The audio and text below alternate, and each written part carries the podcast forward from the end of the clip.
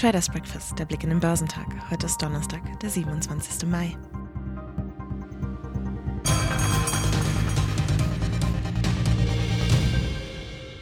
Zentralbanker rund um den Globus spielten aktuell das Risiko steigender Preise herunter, hieß es aus dem Handel.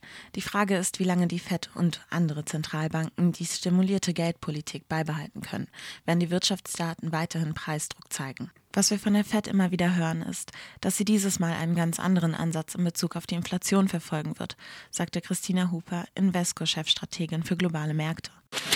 Die Aktien im asiatisch-pazifischen Raum waren im Donnerstagshandel gemischt, da die Anleger auf die Veröffentlichung der chinesischen Industriegewinndaten für April reagierten. Der Hang Seng Index in Hongkong sank um 0,3 Prozent. Chinesische Festlandaktien waren am Nachmittag höher, wobei der Shanghai Composite um 0,2 Prozent stieg, während der Shenzhen Component um 0,4 Prozent zulegte. Der Nikkei in Japan rutschte 0,5 Prozent ab. In Südkorea fiel der Kospi um 0,3 Prozent. Der australische S&P ASX 200 legte um 0,3 Prozent zu. Die wichtigsten US-Indizes haben zur Wochenmitte nach einem kaum veränderten Handelsstart mehrheitlich moderat zugelegt. Nur der Dow Jones Industrial kam nicht vom Fleck. Er schloss an diesem Mittwoch mit plus 0,03 Prozent auf 34.323 Punkte. Im Fokus der Anleger stand angesichts der jüngsten Konjunkturdaten weiter das Thema Inflation und der geldpolitische Kurs der US-Notenbank Fed. Einen neuen Beitrag dazu lieferte am Dienstag der Vizechef der Fed, Richard Clarida. Ihm zufolge ist es gut möglich, dass auf einer der nächsten Zinssitzungen begonnen wird, über eine Verringerung der Wertpapierkäufe nachzudenken.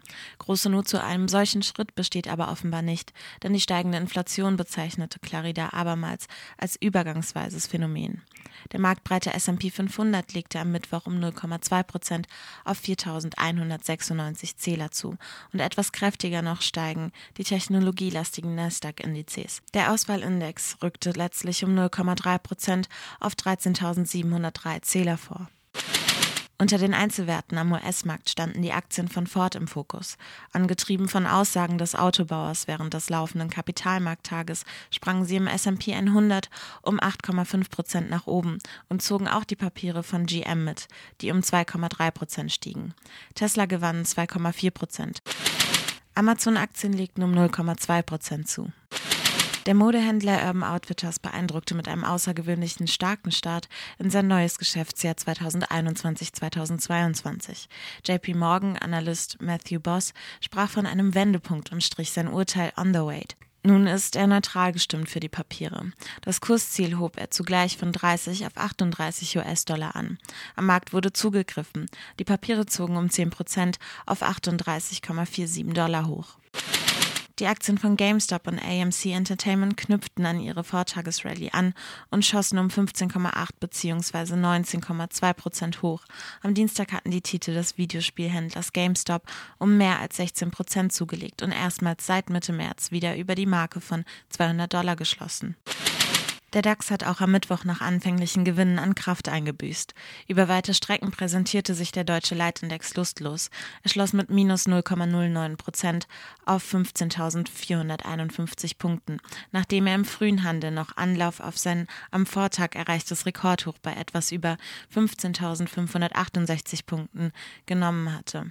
Der MDAX der mittelgroßen Werte hingegen stieg zur Wochenmitte um 0,2 Prozent auf 32.780 Zähler. Jenseits der Marke von 15.500 Punkten im DAX bekämen die Marktteilnehmer Höhenangst, kommentierte Marktexperte Andreas Lipko von Comdirect. Hier komme der Leitindex derzeit nicht weiter. Die Luft sei vorerst raus, es deute sich bereits das Börsensommerloch. An der Spitze im MDAX gewannen K&S 5,5 Prozent. Einige Anleger spekulierten wohl angesichts der angespannten Lage zwischen der Europäischen Union und Belarus auf Sanktionen gegen den Düngerkonkurrenten Belaruskali, die nun anscheinend tatsächlich kommen werden. Das Unternehmen sei einer der wichtigsten Devisenbeschaffer des Landes in US-Dollar, sagte ein Börsianer. Gerade in Westeuropa könnten Sanktionen zu einer Kali-Dünger-Verknappung führen, was günstig für K&S wäre. Quartalzahlen kommen von Salesforce, HP Inc. und Tele Columbus. Twitter, Encarvis und United Internet halten heute ihre Hauptversammlung ab. Der DAX wird zum Handelsstart bei 15.447 Punkten im Minus erwartet.